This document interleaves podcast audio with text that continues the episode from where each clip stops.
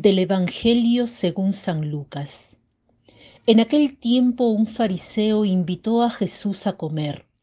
Jesús fue a la casa del fariseo y se sentó a la mesa.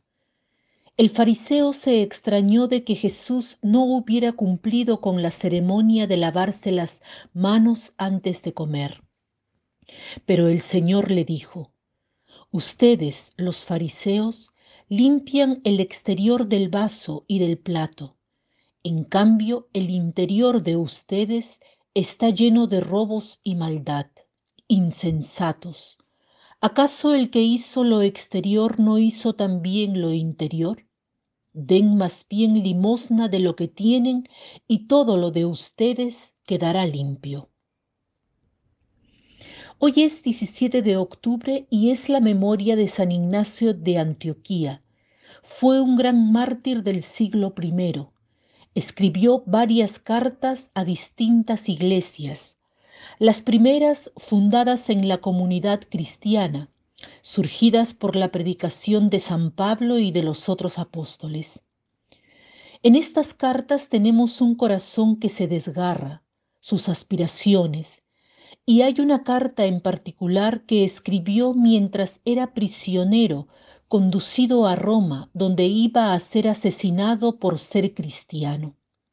En ella dice, Si yo muero mártir, sabré que me habéis verdaderamente amado, porque así me daréis la posibilidad de ir al cielo y de terminar mi vida con la gloria del martirio. Si sobrevivo porque no me condenan a muerte, sabré que no me habéis querido bien, porque habréis querido que yo viva. Estos son los sentimientos que habían en el corazón de Ignacio. Tal vez cuando leemos los escritos de estos grandes santos, sobre todo de los mártires, podemos quedar atónicos, atónitos. El martirio nos puede resultar lejano, quizá no nos sentimos capaces de serlo. La gracia del martirio es una gracia que el Señor da. Pero, ¿qué es finalmente el martirio? Es dar testimonio. A la base de él está el amor, un amor hasta el final, al que estamos llamados todos. Todos somos llamados a ser mártires. Mártires de amor, amar hasta el final. Ser mártir de amor quiere decir haber elegido amar siempre, no solo cuando tenemos todo bajo control. El verdadero amor nos lleva a lugares donde no habíamos pensado llegar, nos obliga a hacer cosas que no habríamos querido hacer. El amor que perdona las ofensas, que sabe soportar las dificultades, las tribulaciones, que enfrenta con coraje las dificultades de la vida, los sufrimientos de los otros, sobre todo de las personas que amamos, que nos hace ser cercanos a quien está en necesidad. Todo esto sin un límite, hasta el final. Esto es el martirio. El Evangelio de hoy de alguna manera nos habla del amor, de un amor particular que quiero subrayar.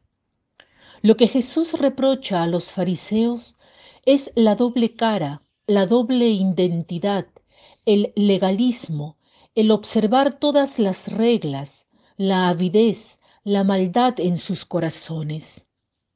Dice Jesús, den más bien limosna de lo que tienen, y todo lo de ustedes quedará limpio. ¿Por qué esta frase es interesante? ¿Qué quiere decir dar limosna de lo que tienen? Jesús ha apenas dicho que lo que hay dentro de los fariseos es robo y maldad.